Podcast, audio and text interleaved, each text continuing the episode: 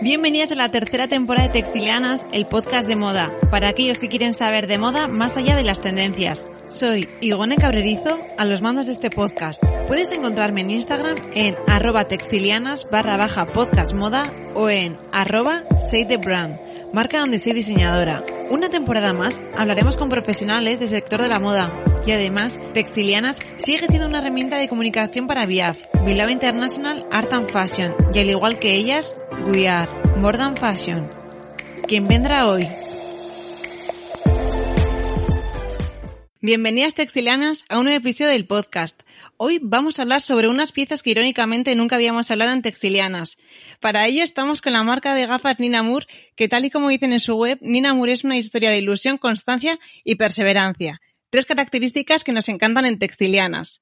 Así que descubrámoslo todo de la mano de su creadora Lorena Serrano. Bienvenida Lorena. Muchas gracias, muchas gracias por tenerme. Nada, como decíamos antes, nos ha costado, pero ya lo hemos conseguido. Cuestión de voluntad. Sí. Total, con ganas, sí, sí, sí. Pues eh, nada, Lorena, para empezar un poquito, y a mí siempre me gusta para ubicarnos todos, que os presentéis brevemente quién eres tú y brevemente qué es la marca. Muy bien. Eh, yo, eh, en general, o lo que hago dentro de Nina, o... Primero, como vamos a ir, hay tiempo para todo. Primero, uh -huh. ¿quién eres tú? Descríbete brevemente. Vale, pues bueno, yo soy Lorena Serrano, eh, eh, soy la fundadora de Nina, hago todo, pues me encargo de, de toda la parte de, de, la dirección creativa y el diseño, bueno, de, de, muchas cosas porque al final somos un equipo pequeño. Eh, y nada, eh, Nina nació, Nina Moore, Nina Moore, yo le llamo Nina, pero la marca es Nina Moore. eh, nació porque mi familia es óptica, mi madre y mi hermana, entonces bueno, yo de toda la vida he ido a pues ferias de ópticas, he dibujado gafas y siempre, pues bueno, cuando me preguntan cuánto tiempo llevo con esto, yo digo pues, toda mi vida en realidad, ¿no? Porque es un como un proyecto de, de, de vida. Que lo has mamado. Sí, total. Es, es, eh, es algo que he mamado, efectivamente. La gafa forma parte de mi universo. Y el diseño también, porque yo vengo un poco pues del mundo de, bueno, de marketing y comunicación, pero aparte trabajé mucho en dirección creativa, dirección artística, en, en el mundo de la música, en, en, la, en la moda y también, bueno, mucho de branding y tal. Entonces era un poco blanco y en botella. Junté las dos pasiones y, y salió Ninamur. Y muy bien. Una curiosidad, porque justo, bueno, lógicamente yo ya te había cotillado previamente para prepararme la entrevista y me ha generado curiosidad del mundo de la música. ¿Se puede saber qué es lo que hacías ahí? Un poco, ¿cuál era sí. tu papel? Sí, bueno, ahí caí, así como estas cosas del destino. Y ahí lo que hacía, estaba en el departamento artístico, el departamento de AR, que son los que buscan eh, los artistas y el repertorio. Yo ahí eh, empecé desde abajo y luego hice ahí mi hueco y me, y me encargaba sobre todo de la dirección creativa o artística de, de los discos, de las, de las, las producciones para hacer pues, las fotos, los diseños y demás. Y eso es lo que más fuerte, el, el, donde más fuerte estaba yo en, dentro del departamento. Y luego ya sí que, bueno, pues trabajando con algún grupo directamente, empecé ya un poco mis pinitos como AR, pero bueno, luego ya, ya cambié, cambié de rumbo, sí. Sí, sí. Vale, vale, es que justo es lo que te comentaba, así cotillando un poco y, y, pensando, uy, pues este cambio aquí de repente como que no me lo esperaba. Bueno, siempre le he buscado conexión a todo al final un poco. Cuando miras atrás dices, ah, bueno, vale, eh, tiene sentido. vale, jo, lo que también a ti te habrá servido, por supuesto, muchísimo es tu formación en marketing y branding y así, porque al final es casi que es hoy en día me parece casi que tiene mmm, lo más fundamental o que mmm, tiene muchísimo peso dentro de una marca. Sí, la verdad es que mi perfil está muy bien porque efectivamente estudié en una escuela además de negocios buena.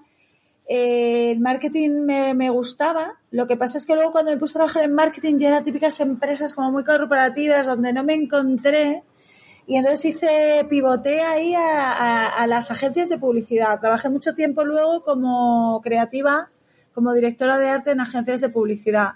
Además, con la suerte de trabajar con agencias grandes, con, directores creativos muy potentes, donde aprendí mucho y entonces eh, y, me incorporé pues mi parte de marketing con la parte del diseño y sí, la verdad es que, que esa parte de marketing, de todas maneras, yo soy una persona que soy una empollona.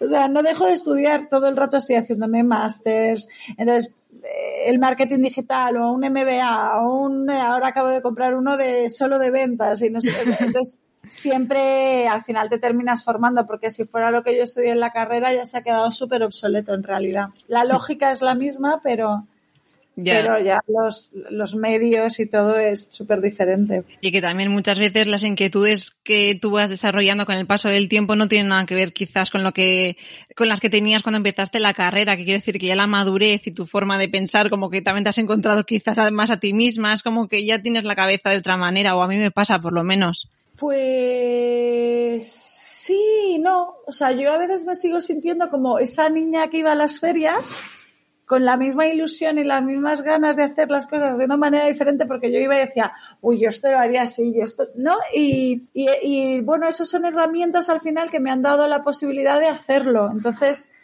eh, sí, he cambiado, bueno, quizá he madurado, ¿no? Ahora ya, pues, eh, pero más a nivel, pues, casi de, de seguridad en ti misma y este tipo de cosas, pero pues creo que la ilusión y las ganas de hacer las cosas de una determinada manera y, la pasión ahí persisten.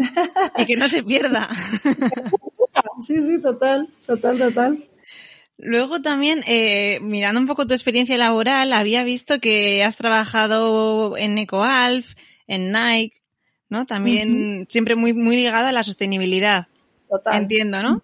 Sí, pues mira, otra cosa buenísima de estas cosas que dices, bueno, voy dando tumbos y a ver, pero eh, al final he caído en proyectos muy bonitos, muy pasionales, porque yo empecé en, bueno, en una marca muy pequeñita en moda, en Rasta, que estaba allí en el callejón de Jorge, Juan, que es que, que, yo entraba para un proyecto que se llamaba The IOU Project, que es todo un tema de trazabilidad, una cosa preciosa con unos tejedores en India y de los primeros muy disruptivos en hablar de, de, de, en hacer algo muy digital con el tema de la, de la trazabilidad, usando el QR, o sea, cosas muy, además, con una jefa que era todo un volcán y, y me aprendí un montón con ella. Me fui a Nike, a Portland, a las oficinas centrales para llevar este concepto a un proyecto para, para allí, para unas, eh, unas camisetas y tener toda la trazabilidad y todo eso. Entonces estuve trabajando en la parte de Better World de, de Nike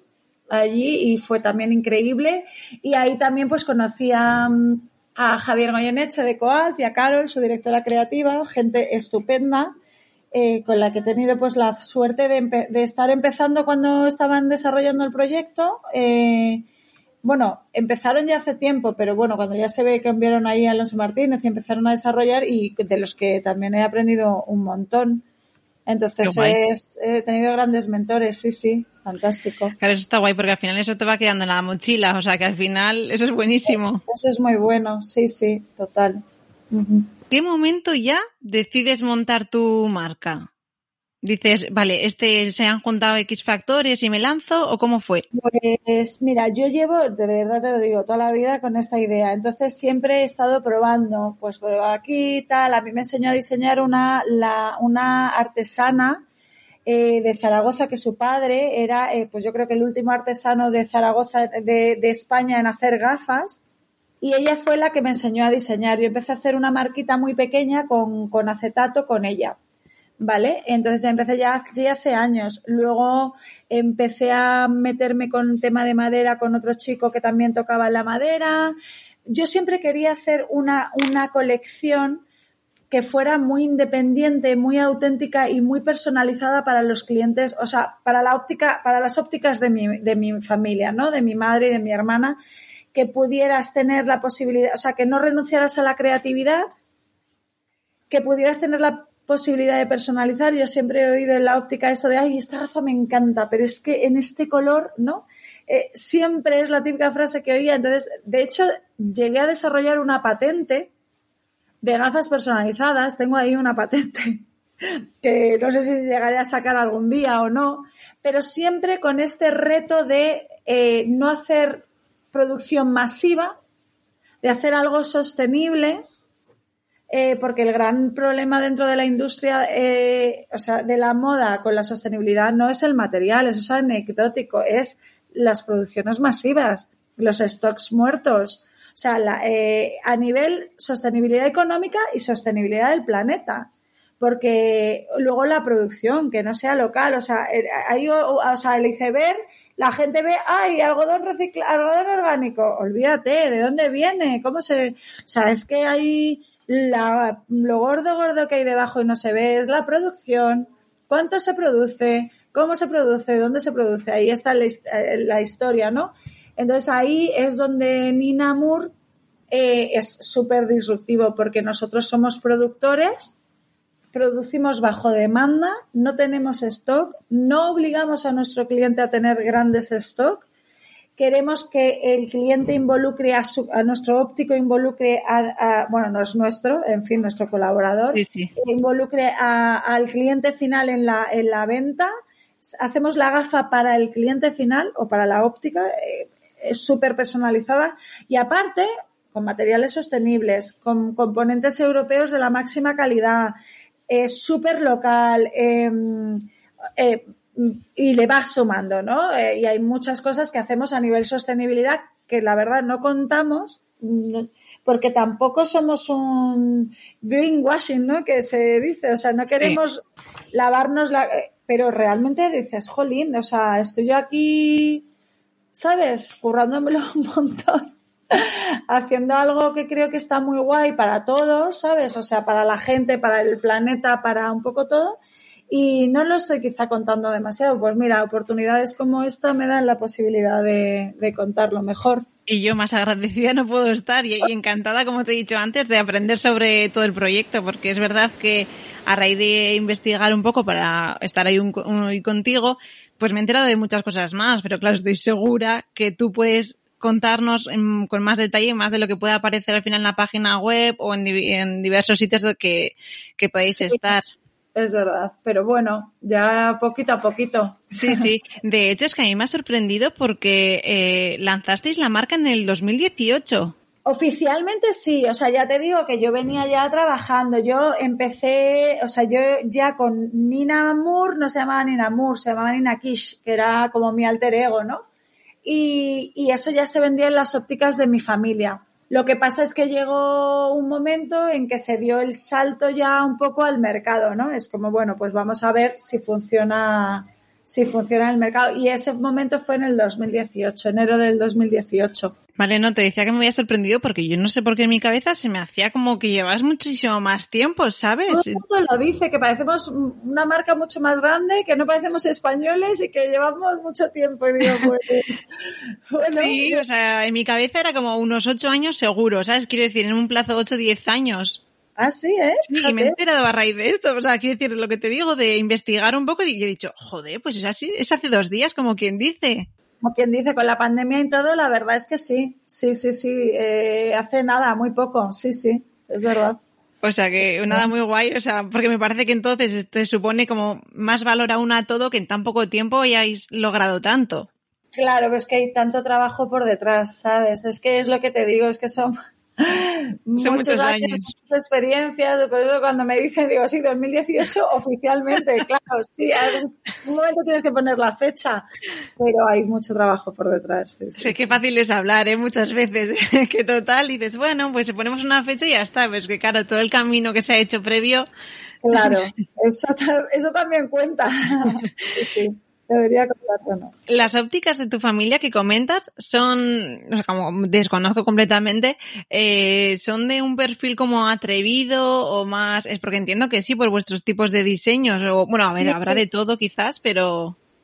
Pues mira, voy a aprovechar a hacer un poquito de publicidad, ¿eh? porque eh, ahora ya mi madre se jubiló y ahora la lleva a mi hermana y ya la de tenían una en Pozuelo pero que se cerró y ahora tienen una en Malasaña en el centro de Madrid en la calle San Andrés número 2, se llama Aloe.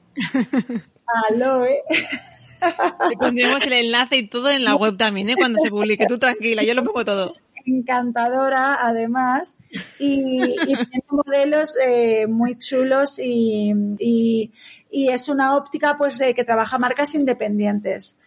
He de decir que mi madre, eh, o sea, yo mamo de mi madre porque eh, mi madre tenía ya la óptica desde hace pues 30 o 35 años y, y fue súper, súper disruptiva. No me encanta usar esta palabra, pero no encuentro quizá un término así tan potente para contar porque realmente fue de las primeras ópticas, yo creo que en toda España, en traer marcas muy independientes, en no vender grandes grupos como Luz Óptica o bueno, los, los grandes marcas tipo Chanel, Dior y tal, en el mundo de la óptica, del óptico de verdad y, y, como muy comprometido con él, no están tan bien vistos porque se sabe que se fabrican en cómo se fabrican, de qué manera, de, qué forma impersonal, no, no tiene nada que ver con la moda de alta costura de la ropa que conocemos. O sea, en, óptica funciona un poco diferente.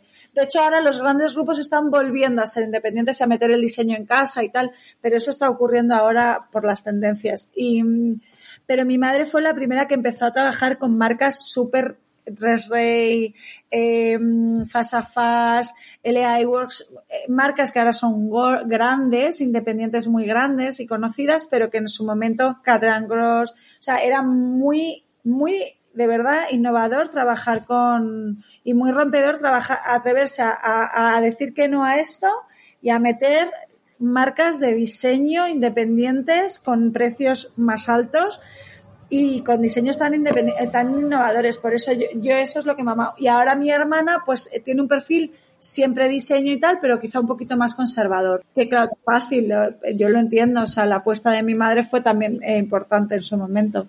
Eso te iba a decir que que eso, aparte de que ha hecho que tú mames esa estética o esa filosofía, eh, también es verdad que quizás, no sé si tú estabas, yo te imagino como en los típicos sitios que estás ahí como, pues cuando eras pequeña enredando por, por la óptica o lo que fuese, ¿no? Entonces, como mis sobrinos ahora, pues así. Por eso, entonces, eh, como decías, pues cuando, ay, pues qué pena esta gafa que no hay en otro color que lo que fuese, ¿no?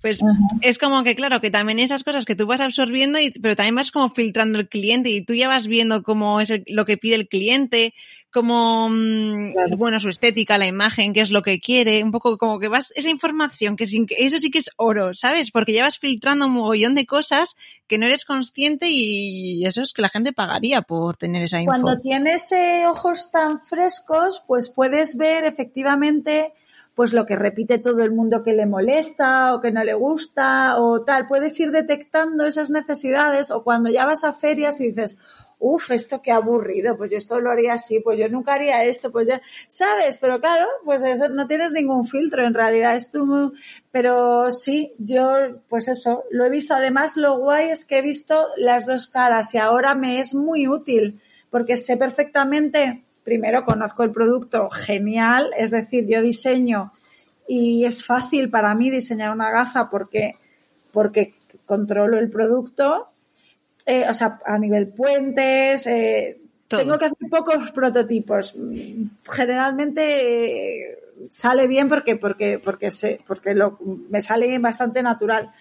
Y luego también está muy guay conocer al cliente, al que tienes delante, al óptico. ¿Sabes? Eso es genial. Tengo, de hecho, a uno, uno de los socios es óptico también, Miguel, y, y, claro, y al ser mi hermana, de hecho mi hermana la uso como conejillo de indias, bueno, entonces tú qué tal, como lo ves, claro, claro, y ya sé lo que el óptico va a decir, lo que el óptico va a ver, o lo que necesita, o lo que le gustaría, cómo le trataran, que también en el mundo de la óptica, yo lo que he alucinado mucho es que la marca era como que tenía el poder, es como, y es como, pero si te está comprando el óptico. Ya. O sea, ¿cómo vas a imponer, o sea, cómo vas a ir tú por encima de alguien? Tienes que dar gracias, ¿no? Que te está comprando. o sea, un poco mi, mi relación ahora con las ópticas es un poco así, es como, primero eres mi colaborador y segundo, eh, voy a trabajar contigo, que tú trabajes a gusto, ¿sabes? Y, y bueno, Sí, eso es oro, es oro, es la verdad. Totalmente. ¿Puedes contarnos cómo es el proceso de diseñar y de producir una gafa? Que yo desde luego mm, soy bastante ignorante al respecto. Ya. Pues mira, diseñar, yo diseño siempre con... Hay veces que parto de un concepto y hay veces que no. O hay veces que veo que tengo que rellenar la colección, pues porque me falta un modelo de caballero un poquito más grande o con esta, ¿vale? Para completar huecos que me, que me, que me pueden faltar. Entonces, mm, diseño desde varios puntos, siempre en papel. Yo siempre hago mis dibujos en papel y tal, luego ya escaneo y lo digitalizo. En nuestro caso, eh, yo no hago el 3D, primero porque no sé, me tendría que poner, pero no me hace falta, entonces ya, ya estudio otras cosas, porque otro, tenemos tres socios, ¿vale? Miguel, Lolo y yo, y Lolo, que es arquitecto, es el que se encarga de todo el modelado 3D y del corte de la gafa. Entonces, él ya diseña con un programa que es el que habla con la máquina. Entonces yo simplemente le paso el dibujo en plano, en vectorial, un poco, bueno, sí, le puedo pasar a lo mejor pues la proyección un poco que suba más, que tal, pero o lo hablamos o lo diseñamos ya sobre un prototipo y entonces él ya lo modela, lo hace el 3D y lo manda al corte. Cortamos con control numérico y cortamos directamente en curvo, que eso es algo que en el mundo de la óptica tampoco se hace, es muy complicado, o sea, esto es más de técnico, pero bueno, es muy complicado cortar en curvo, pero eh, a nosotros nos viene muy bien porque por la madera pues mantiene la posición, no, no, no, vuelve, no se aplana la gafa, ¿no? Mantiene la curva, eso lo hace más ergonómica y más, y más, pues más, resistente, de más calidad. Eh, no perdemos propiedades al darle la curvatura después. Eh, bueno, tiene una serie de características que, que, que, es bastante también innovador en ese aspecto. Entonces, hacemos el corte, que tiene una parte de mucho desarrollo de programación y cortamos en mesas de control numérico donde ponemos todas nuestras tablillas por color, reunimos los pedidos. O sea, es que eso sí que es súper técnico, porque claro, al ser producción bajo demanda, me entran 20 gafas diferentes en cuatro colores diferentes, bueno, pues eso ya se organiza, está todo como muy desarrollado, eso sí que no se hace en la óptica. En la óptica tienes una máquina grande, cinco ejes, que te coge un plancha de acetato y te carta la gafa, una, otra, otra. Y nosotros es que es como totalmente diferente. Y, y nada, y un poco esa, a ver, con muchos más detalles dentro de la cadena de producción, porque luego está llega, se pule a mano, se mete al bombo, se barniza, se vuelve a pulir a mano, se ensambla y entre medias todo el rato controles de calidad para ir detectando posibles fallos en cada fase de la producción y demás, ¿no? Y antes pues se ha cortado el abedul, se han pegado las tablillas, en fin. Claro, no, es que todas estas cosas están súper bien que nos lo cuentes porque a veces ni, es que igual ni lo piensas, no es que ni, no des valor, es que ni lo piensas pero por ignorancia. ¿Sabes? Porque al final son igual mundos que no te has puesto a pensar más allá y dices, claro, es que son, lo estabas contando ahora y dices, claro, es que son muchos pasos. Sí, sí, un montón de... Y he resumido. no, yo me imagino. Y, ¿Qué materiales soléis utilizar? Más o menos lo has dejado caer, pero, pero bueno, pues cuéntanos. la base que usamos siempre es el abedul finlandés que viene además de bosques replantados que, respetan también el suelo, que ese es otro tema. Y eh, el abedul finlandés, ¿por qué está material? Pues es que es increíble, es súper ligero, es flexible, es resistente. O sea, con este tipo de madera se pueden hacer, pues, eh, se han hecho aviones, se pueden hacer los típicos tuecos, eh, herramientas de cocina, o sea, es muy versátil, tiene mucha calidad y es muy ligero.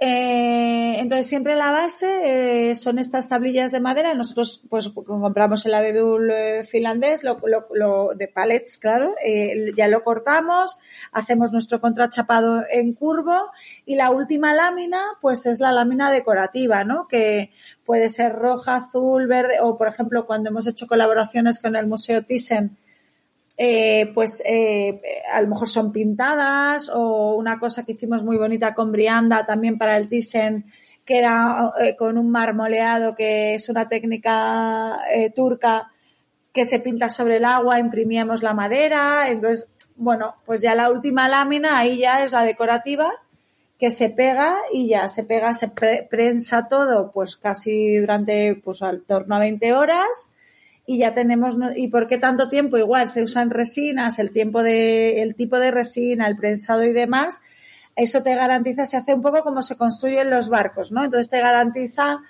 pues la resistencia al agua, a las temperaturas extremas.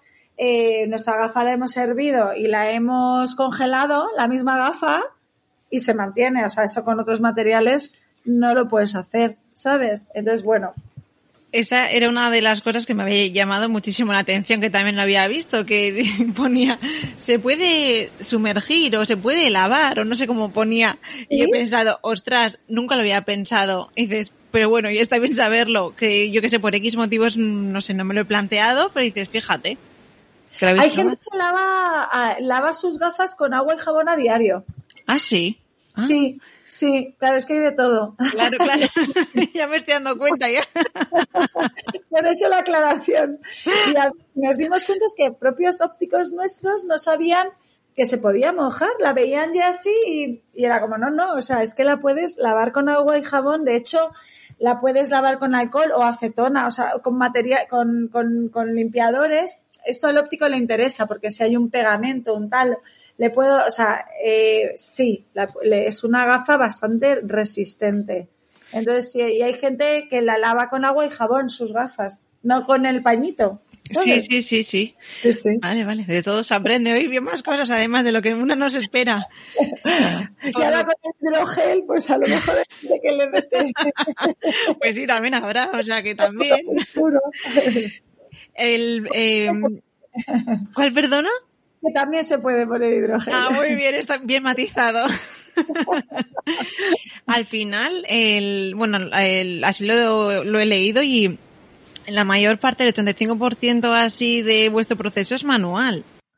Además de que creo que también, o me ha dado la sensación quizás por la ignorancia, insisto, que hacéis como mucha inversión también, no sé si es en tecnología o en los software y así para optimizar todo. Sí, totalmente. Le has dado en el clavo, sí. Estás muy bien informada. eh, sí, de hecho, nuestro, una de nuestras cosas es como mm, mejora continua. Mejora continua con respecto a los clientes, con respecto a internamente pues a procesos y así, ¿no? Y entonces siempre vamos, eh, pues eso, eh, los software, los sistemas que tenemos eh, de gestión, la parte de corte, siempre decir, vale, ¿cómo podemos mejorar? ¿Cómo podemos mejorar? Para al final optimizar un poco todo, todos los procesos, ¿no? Y toda, y también pues, em, pues sistematizar, ¿no? Como hacer sistemas que, te hagan la vida más fácil. Porque al final son tantas cosas, efectivamente, que tienes que intentar hacerla en el menor tiempo posible y de la mejor manera posible, ¿no? Y eso requiere eh, una revisión continua de, las tareas y de tal. Y luego eh, los procesos son manuales, o sea, hay mucho en innovación de, programación y, de, y tecnológica, por así decir, entre comillas, pero bueno, digital, eh, y luego mucha parte manual eh, en el proceso de, producción de la gafa, sí, sí, total. O sea, eh, hay mucha parte manual. O sea, todo el, lijado de que se lo estaba pensando en la pobre gente que, o sea, mis compañeros que se, que es como el lijado de los cantos. O sea, los cantos se lija todo el canto a mano y claro, tienes que tener, ser muy fino. Hay, hay mucha parte manual y mucha parte manual fina que requiere, bueno, pues trabajo.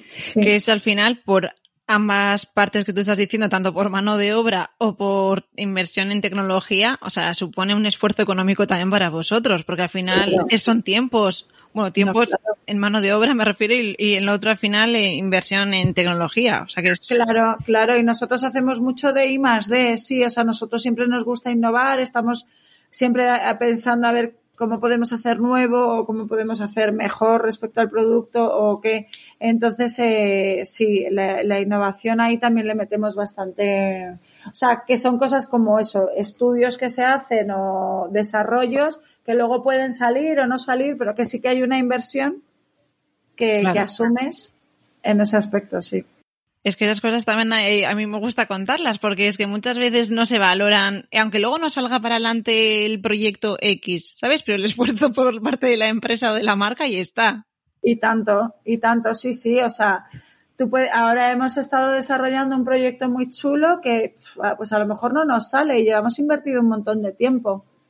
Un montón de tiempo. Entonces, y, y en varias cosas, llevamos varias cosas en paralelo y, y eh, ojalá y salga, pero a lo mejor no sale porque técnicamente no damos con la manera de hacerlo bien para el óptico, o sea, porque podría salir una gafa que es una, pero queremos una gafa buena de calidad, claro.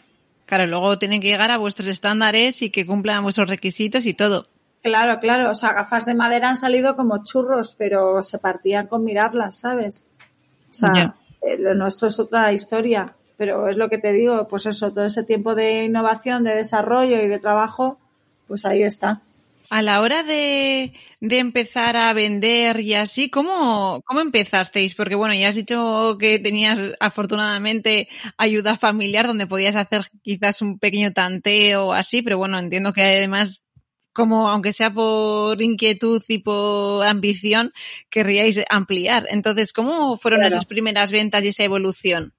Pues mira, eh, mm, las primeras bueno, las ferias fueron muy potentes para nosotros. Básicamente donde empezamos a vender a cliente porque probamos con alguna gente y, y, no, y no, no funcionó. Era demasiado pronto, el proyecto estaba muy virgen y tal. Y fue en las ferias, yendo nosotros, eh, cuando cambiamos, bueno, eh, la marca ya, Nina Moore, también eh, entró mi, el que era mi marido, eh, en el proyecto. Y entonces él hizo, él es italiano y él hizo un pequeño recorrido por Italia, eh, haciendo pues un poco el, el, testeo que estamos haciendo, que hacíamos en la óptica de mi madre, pero ya con ópticos italianos, ¿no? A ver qué pasa, que no, mejoras y tal, y volvimos. Y ya fue cuando hicimos ciertas mejoras en la varilla y en tal, y ya dijimos, bueno, venga, salimos, pero fue tirarnos a la piscina así, o sea, no, no empezamos a vender. Yo llamaba por teléfono, me colgaban el teléfono, o sea, un drama. Eh, además, las llamadas las, las hacía yo a puerta fría y, y era, yo, como hablabas antes, ¿no? Que eres resistente al no, yo también. Soy muy resistente al no. no queda otra. Entonces, era como, porque si no, ya lo, yo creo que eso es otro de los kits, ¿eh?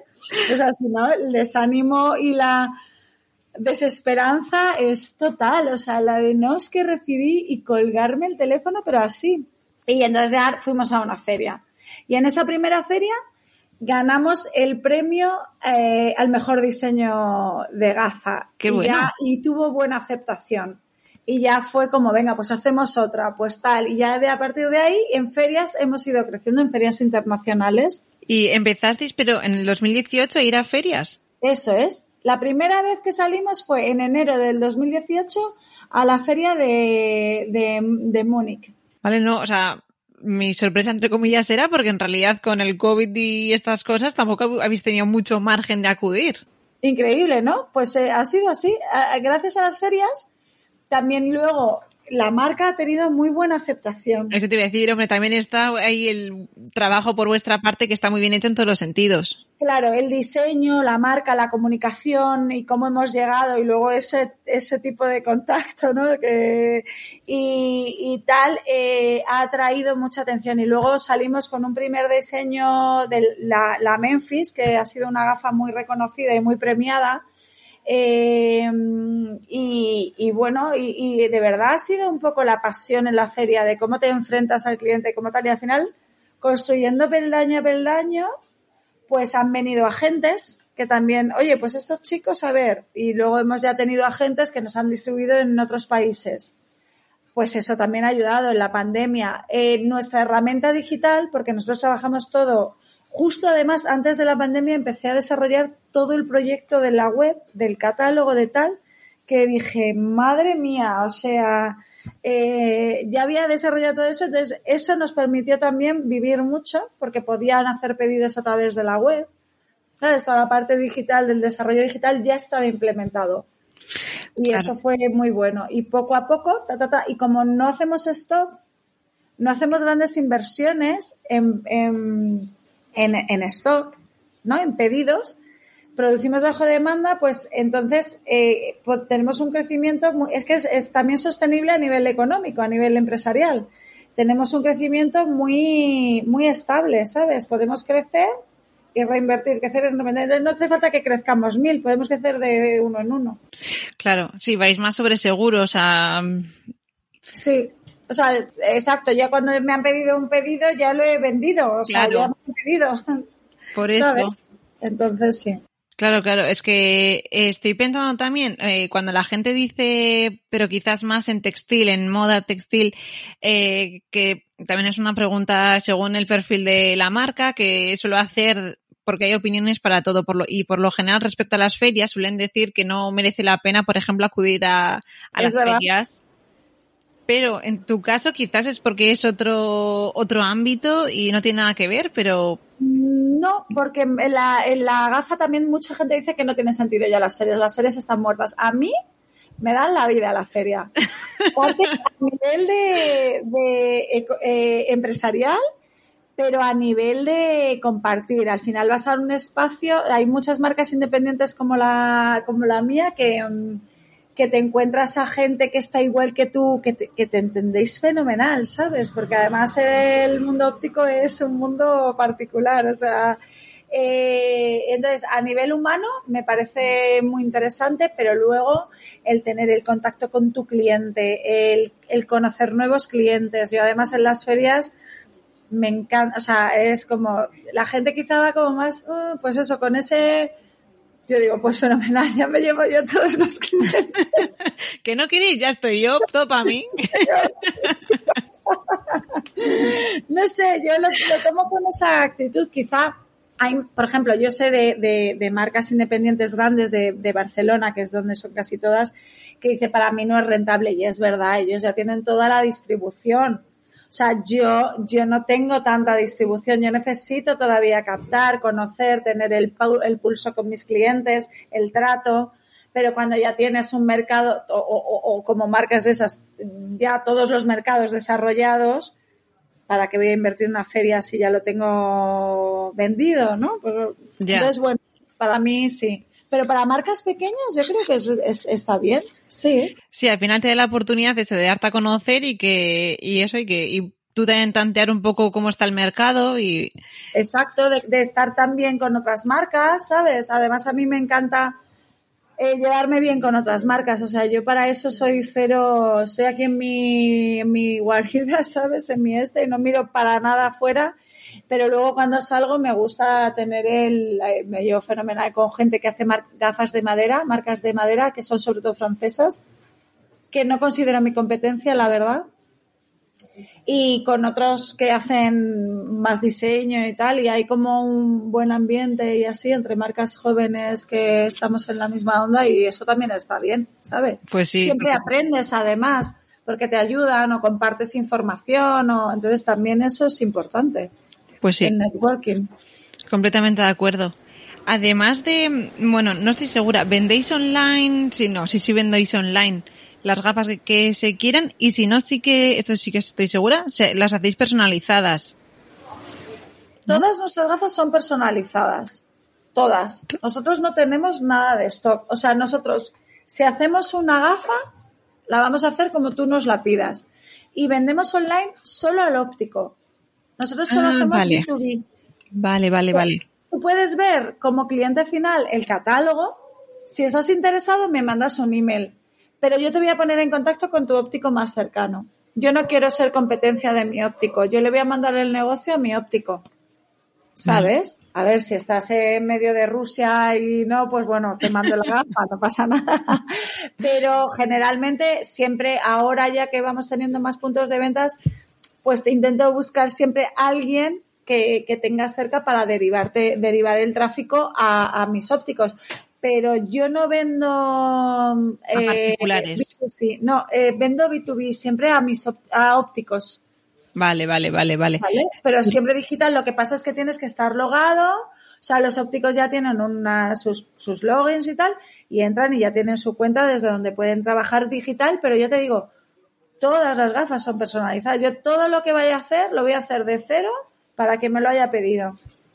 Vale, vale. Pero bueno, es lo que te ha pedido el óptico en sí, porque le haya gustado lo que fuese o lo que, bueno. Pero luego también llega un cliente final a la óptica y yo le he dado la herramienta al óptico y un catálogo de color y una formación para que el cliente final con el óptico, o sea, siempre vas a tener que trabajar con Nina a través del óptico, pero tú como cliente final puedes hacer tu gafa personalizada como la ha hecho el óptico. Lo que pasa es que a ti ese color no te encaja. Lo cambias, el óptico me la pide y yo te la hago a ti a través de tu óptico. Entendido. Entendido. Muy bien, ya está, check, ya está, muy bien. es que no se entiende muy bien, es, es un poco, ah, ¿sabes? Como, ¿cómo consigo explicarlo? Porque la gente dice, pero es, es personalizado todo en realidad. ¿Sabes? Yo no tengo nada, yo solo voy a producir lo que me has pedido tú. Entonces, por supuesto, te lo voy a hacer personalizado porque tú vas a elegir forma, color, varilla y todo. Tú o el óptico o, tú dentro de la óptica, ¿sabes? Sí, sí, sí, es verdad que o sea, yo ahora ya lo he entendido mejor. No voy a decir más. un examen.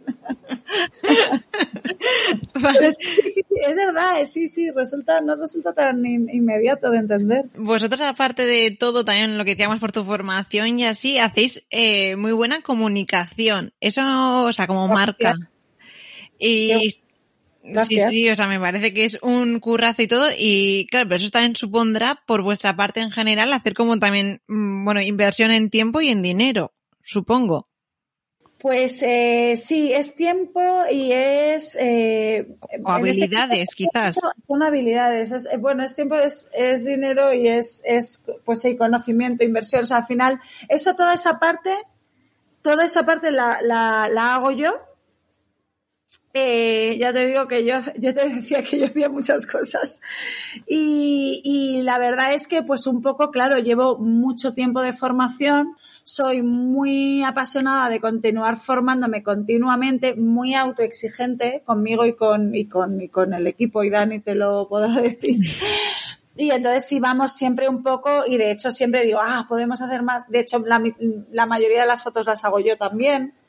¿Sabes? O sea que es una cosa de... Es, yo creo que la comunicación es buena, no tanto porque sea buena, que vamos a decir que sí, me voy a... Lo es, lo es. Sino porque es muy auténtica, porque sale muy de, de dentro, ¿sabes? Quizá es por eso que, que sí que es verdad que tiene mucha, mucha fuerza. Todo el mundo me lo dice. Yo desde dentro no soy tan capaz de verlo, ¿no? Pero sí que es verdad que lo suelen comentar. La verdad es que que tú dices en las imágenes, o sea, las fotos en sí, no me lo imaginaba. O sea, si que eres la mujer orquesta, total. Total. Sí, total, sí. Sí, sí. y también eh, habéis conseguido en el tema de comunicación ya así, eh, puede ser que porque os lo gestionen en otras empresas, no sé, eh, que llegar a muchas revistas y que y a mucha gente famosa o conocida o, o así. Pues sabes que es todo orgánico. Eso quería saber yo. Todo orgánico. Yo me trabajo mucho, o sea, pero no por estrategia. Me he dado cuenta que es algo que me sale pues de manera instintiva o intuitiva o llámalo X o porque me gusta. Entonces, cuando haces algo con de verdad un concepto, una pasión, algo muy especial y tal, y lo compartes con la gente, a la gente también le gusta. ¿Sabes? Entonces, eso es lo que pasa. Ya está, o sea, no hay más secreto que ese. Y todo lo prensa que tenemos muchísima, gracias a Dios, es, eh, es por ese motivo. Mm, sí, es por ese motivo. Ya, eso es buenísimo. es buenísimo porque el producto gusta, porque el concepto gusta, porque la historia y porque es que es muy, eh, yo creo que es muy de verdad. Creo yo, tiene que ser eso, porque si no. Sí, o sea, para mí tiene que ser un, como en una coctelera metes tus habilidades, tu talento, tu pasión y además eh, el que, que guste todo, eso es. O sea, porque, claro, un poco lo que comentaba antes, otra vez, indagando un poco, eh, por dar algunos nombres de vuestros clientes, porque son clientes, eh, son Oscar Jaenada, Miranda Makarov, eh, Coco David, Okuda, Carolina Herrera, entre otros. Que Brianda, Brianda, que es una amiga además, Rosa Copado también, que es otra... Sí, ahora estoy haciendo una colaboración con Elena Roner, lo adelanto, una cosa muy bonita, muy bonita. Ya te avisaré que tenemos un eventito y que te pases y, mm, y bueno, si quieres compartirlo. Eh, y, y, sí, al final yo creo que gente, a ver, hablamos de gente que le gusta el diseño, que le gustan las cosas bien hechas. Con Elena, pues salió también muy, muy orgánica la con la, no sé si sabes quién es Elena sí, Sí, sí, sí, la tengo pendiente porque he entrevistado como mucha gente del entorno y es como que me falta ella. Eh, le estaba pensando en comentártelo incluso, digo, tienes que hablar con Elena porque vi que no la tenías, tienes a Ana de Malababa, que es otra, otra, otra grande y, y, al final te unes con gente pues con las mismas inquietudes, con los mismos valores y al final conectas, ¿no? Cuando tienes un poco pues el diseño, el arte, las ganas de hacer las cosas bien, esa pasión y tal, pues bueno, eh, eh, se fusiona todo, no sé, se alinean las estrellas, yo qué sé. Que también además de esta colaboración que nos acabas de contar, también has dicho antes eh, con el Museo Thyssen y, así, ¿esas colaboraciones cómo surgen? ¿Tocan vuestra puerta? Pues algunas sí, algunas sí que tocan nuestra puerta, eh, sí. La verdad es que dices, jo, qué guay, ¿no? Pero hay otras que, bueno, pues por contactos, unos contactos, por ejemplo, lo del Thyssen, eh, a través de David, que conocía a Marisa Santa María, eh, nos pasó el contacto de la persona que lleva la parte del Thyssen, que es Ana, que es una mm, fantástica persona eh, y, le presentamos el proyecto, le gustó y, trabajamos y colaboramos. De hecho, con Elena seguramente tenemos nuestra colaboración, pero hagamos algo dentro de esa pequeña colaboración, una cápsula para el Thyssen. Qué guay. Sí, sí, muy guay. Muy guay porque además te tienes que inspirar en sus obras y tal y, y son cosas que al final haces un poco por amor al arte, pero que son muy guays, claro. Sí, qué reto, ¿eh? También es como responsabilidad y un súper reto. Sí, es una, un ejercicio creativo muy bonito y pues eso. Y además te da la posibilidad de eso, pues ahora pues hacerlo con Elena, de contrastar con ella y tú cómo lo ves y de, y de trabajar en equipo, que me encantan las colaboraciones, ¿no? Con Okuda fue una colaboración. Mira, Okuda nos contactó él, por ejemplo. Qué bien. ¿Sabes? Sí. Y, sí. Luego también J Balvin, lo vimos con nuestras gafas. Eh, sí, sí. Bueno, pues muy bien, la verdad. Ojalá siga así. Quiero decir, hay gente que te haya llamado la atención que no te esperabas para nada que llevase tus gafas y de repente mm, lo ves en X publicación y te quedas boquiabierta. De J Balvin Carolina eh, Herrera. Es como, gente más dispar? No. Pues ambos llevan las gafas de Nina Moore, es increíble. Tú les unes, tú les unes. sí, sí, pero es que hay ese nexo de unión, es eh, el arte, la pasión, ¿sabes? El diseño, ahí, hay un nexo de unión, sí, sí. Sí, totalmente. en, ya creativa a lo mejor también. Yo, por ejemplo, en Nina eh, empujo mucho dentro de nuestra nuestra misión está como celebrar la sensibilidad, ¿no? O sea, hacer, o sea, y hablo también del dare to be unique, ¿no? Atrévete a ser único, pero no quiero caer en el cliché, pero es como, joder, o la, uso mucho también el tag de la unicidad sostenible, o sea, ser único de una manera respetuosa, ¿no? O sea, porque hay mucha gente que dice, ah, yo soy tal, pero es un, no eres, no eres respetuoso, ¿sabes? O sea, guay, pero controlado. O sea, me refiero respetuoso. Y, y, y, creo que eso está, está pues eso, es, es gente que, que se está atreviendo a ser ellos mismos, quizá, ¿no? Entonces, bueno, pues conectas con ese mensaje porque al final todos tenemos ahí algo que queremos sacar. Sí, sí. Y que no es tan fácil a veces. No, de hecho creo que o lo tienes muy claro o es complicado que lo saques. Sí. Pero esto ya va con caracteres. Esto ya es una cosa de autoayuda ya de cada uno. Te pones unas Ninamur y ala. Y para arriba. para arriba. en, el equipo de Ninamur, ¿cuántos sois más o menos? ¿Y cómo dividir la tarea a proxe? Más o menos. Pues mira, en producción, aquí internos somos ahora cuatro personas. Algunos tienen medias jornadas, ¿vale? O sea que no son cuatro personas a full. Eh, luego está en producción el, Alberto, que es el carpintero de toda la vida de mi madre. Una excelente persona que me hace, que nos hace las tablillas y todo eso. Míratela. Es que claro, no nos ven. Bueno, luego te las enseño. Eh, y, y Lolo que hace corte, ¿vale? Entonces en producción estarían como seis personas. Luego en la oficina estamos eh, Dani, que bueno, es mi mano derecha en toda la parte de IT, sistema gestional digital, web, comunicación y tal. Y Mariana, que es mi mano, otra mano derecha, o no sé quién es la izquierda y quién es la derecha, pero vamos. Y que, que, me ayuda con toda la parte de, más eh, la parte financiera, de administración, atención al cliente, o sea, servicio postventa y demás. Pero bueno, somos todos muy multidisciplinares. Entonces, si Dani se tiene que meter en una cosa o alguien de producto, eh, nos ayudamos mucho todos unos a otros, pero esas serían como los, las tareas principales. Pues sois unos cuantos, ¿eh? Ya vamos siendo, sí, sí, ya vamos siendo, la verdad.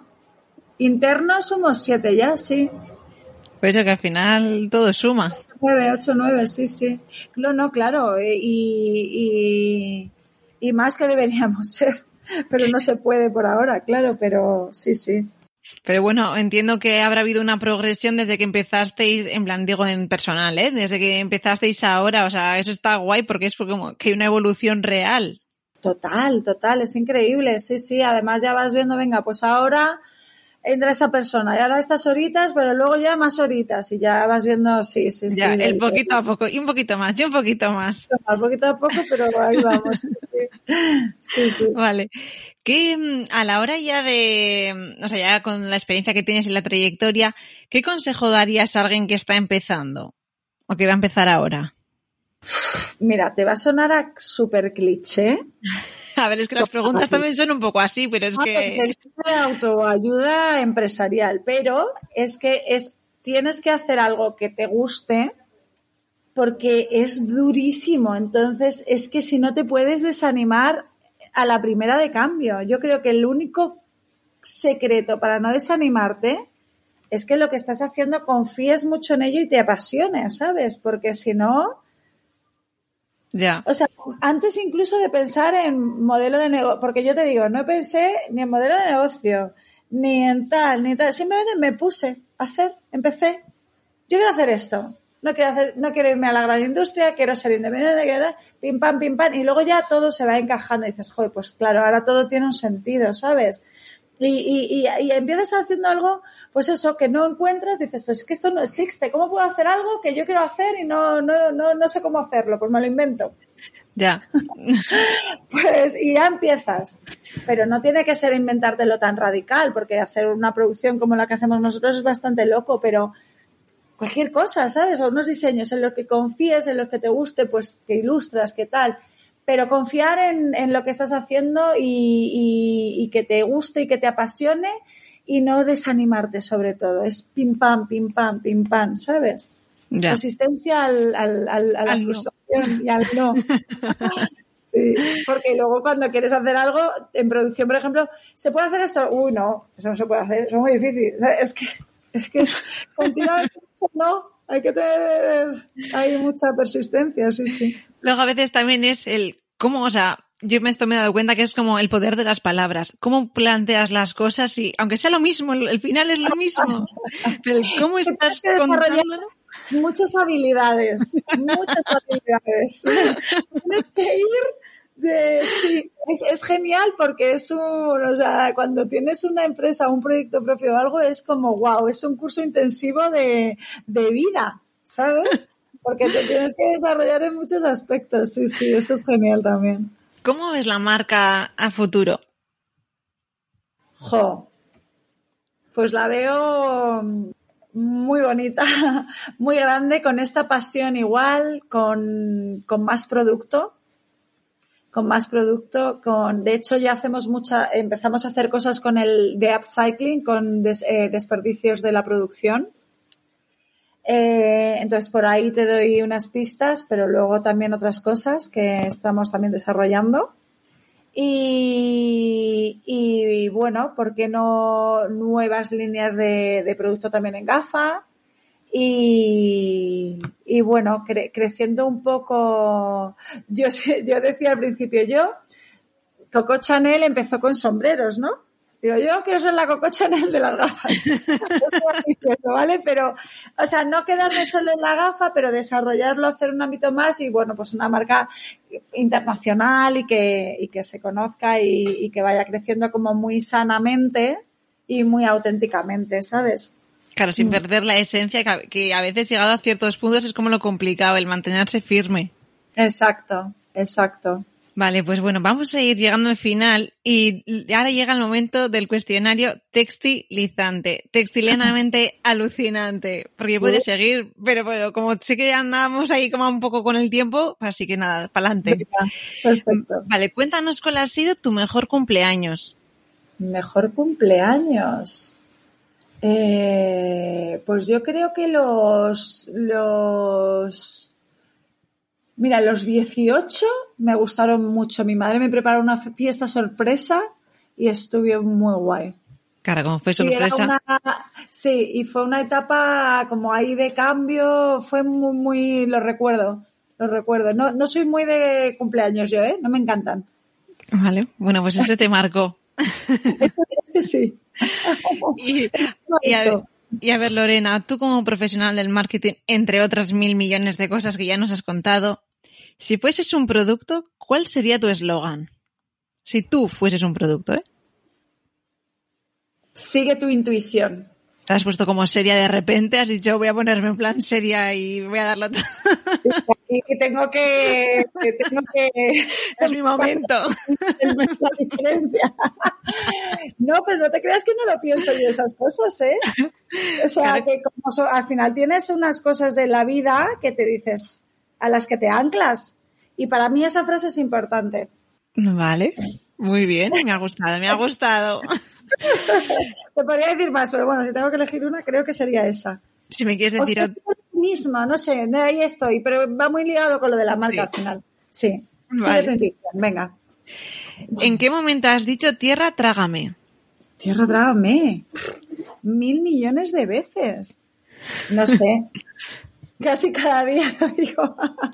no, no, no casi cada día, pero. Uf, muchas veces es, es algo que me, que me ocurre a menudo, porque hay veces que me, me, me, me salto y digo, uff, que luego a lo mejor me doy cuenta que no era para tanto, ¿sabes? No era un tierra trágame, pero así estoy intentando recordar un tierra trágame de, de, pasar mucha vergüenza, de en plan caerme de boca o algo así, pero no he tenido esos momentos tan dramáticos. Bueno, mejor. Ya, mejor, mucho mejor. Luego tengo poca vergüenza, ¿Tienes poca vergüenza? Sí, no, no, no es como si me cayera de boca, a lo mejor no lo recuerdo porque digo, bueno, tampoco es para tanto. Te reirías y para adelante y ya está. ¿Y qué más da? Pues ya está, pues me he caído. ¿Eres de tortilla de patata con o sin cebolla? Con cebolla, siempre. Muy bien, yo también, muy bien. Cuéntanos cuál es un día perfecto para ti. ¿Cómo es un día perfecto? Hay un día perfecto para mí, pues mira, es levantarme, estar con mi peque, que tengo un niño de cinco años, que es divino, Luca, y, y, pues desayunar con él, estar con mi peque, luego venir aquí al trabajo, a veces me lo he traído y es también muy divertido. Y, y eh, no sé, también pues irme a alguna exposición tranquila o eh, quedar con alguna amiga, eh, poder eh, pasear tranquila, no sé, me gusta como mucho la introspección, ¿no? Pero momentos con mi peque y momentos que no, pero bueno, tener a mi peque presente es importante también para mí. Eso, eso es importante, pero no hay grandes cosas que dices, uy, nunca más trabajaría. No, también el trabajo o diseñar, yo pinto y pues incorporar ahí un poco de, de, rutina de pintura también está bien, no sé. Vale, muy guay. Me gustan tus días. sí. ¿Qué prefieres dormir con mucho sueño o comer con mucha hambre? Dormir con mucho sueño. Además soy una dormilona. Total, sí. En tu cabeza, ya sé, ya hemos comentado que muchos personajes famosos han llevado tus gafas, pero ¿qué personaje famoso te encantaría que, que llevase en tu cabeza? Que puedas decir cualquiera del mundo. Ya. Tengo varios. David Lynch, Marina Abramovic y ya me has pedido uno, pero bueno, te digo un hombre y una mujer. Vale. Pero esos dos me encantaría. Joder, como nos lleven, qué subidón, ¿eh? Tiene que ser ese momento. Qué subidón. Y, Iris, Iris Affel también, pero ella ya me queda poco tiempo de, de ponerse a ver si consigo metérselas. que conste que cuando había escrito esta pregunta me había pensado en ella, ¿eh? Ya, guay, sí, sí.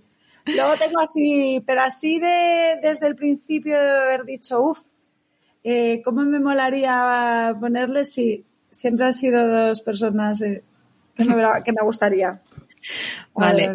Si un oso te atacase, ¿cómo te defenderías? Uf. Eh, pues creo que me, me probaría varias técnicas. Primero me quedaría paralizada a ver si viene o no, no me ve. Luego, tipo, tipo árbol. Luego, si veo que viene, pues me iría corriendo, intentaría subirme a un, a un árbol y luego pues ya si no me queda más remedio, pues lo típico que te intentas como, no sé de qué manera enfrentar, ¿no? Pero pocas posibilidades tengo si eso tiene ganas de comerme. Vale. Y la última pregunta, si fueses un fantasma en una casa encantada, ¿cómo atraerías a la gente dentro? qué graciosa esta pregunta. A ver, eh, cocinaría algo rico, que saliera el olorcillo de algo rico en plan guiso así y tal, o una barbacoa, algo que digan, uy. Y luego algo así, no sé. Sí, creo que eso, a lo mejor. Intentaría traerlo sobre el olfato al principio o algo así. Eso sí que no le he visto en ninguna película, ¿eh? Eso ya de que... Falta Entonces, mm, qué bien huele, voy a entrar en esa casa encantada. Es verdad que también tiene recursos, los, pues los meto en la carretilla y me lo llevo para la casa. ¿Sabes? va cocinando me hace gracia. Un poco de música ahí. También. Les invita a una fiesta guay le digo, tío, tengo aquí una montada muy buena conmigo. Mira, una última pregunta. Eh, una canción que te dé subidón. Una de Clap Your Hands Say Yeah, la de, eh, bueno, no te voy a poner a cantar, pero no me sé el nombre de la canción, la verdad. Pero esa es una canción que me ha subido. Vale, pues anotado queda. Y ahora ya sí que sí, ya hemos terminado con el cuestionario.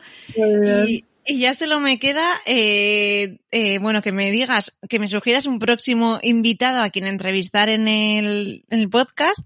Ese por un lado. Bueno, Elena me he imaginado, pero he dicho, pues acaso yo lo digo.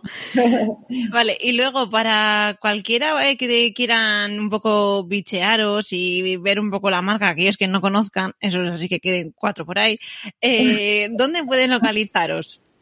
Eh, pues em, yo soy muy activa en Instagram, además lo gestiono yo, o sea que contactarían directamente también conmigo. Y, y, la web, la web es mi campamento base, es como mi casa ahí donde tengo todo. Pero bueno, sí, o bueno, eh, un email, tenemos ahí el contacto o Instagram, sí. Dinos en Instagram cómo sois. Eh, es Nina-Moore-Eyewear. Nina Moore Eyewear. Eso es. Nada, como he dicho antes también con lo de su hermana y la óptica y todo, todo lo voy a poner en textilianas.com para que nadie se despiste si es que no ha llegado de otra manera previamente. Así que ahora ya sí que sí, Lorena, eh, solo darte las gracias porque me ha encantado charlar contigo, me lo he pasado muy bien realmente. muy bien, ha estado Me ha parecido muy guay toda vuestra historia y un poco todo, y conoceros un poco mejor, porque como he dicho, o sea, a raíz de, de empollarme un poco como, o sea, las conocía de antes, pero obviamente me lo he estudiado un poco más y a, y a raíz de hablar contigo, pues he aprendido mucho más, o sea que perfecto, mil gracias. Nada, mil gracias a ti, siempre. Antes de que te vayas te pido que me des un poquito de amor suscribiéndote al podcast. Para ello está disponible en iVoox, Spotify, Amazon Music, iTunes o Google Podcast entre otros. Este gesto tan sencillo para ti me da fuerzas para seguir con esta aventura. Si te has perdido algo sobre el episodio, no te preocupes. Todo está disponible en www.textilianas.com. Por último, recuerda hablar en tu entorno sobre textilianas, porque cuanto más seamos, más lejos llegaremos. Nos escuchamos en 15 días.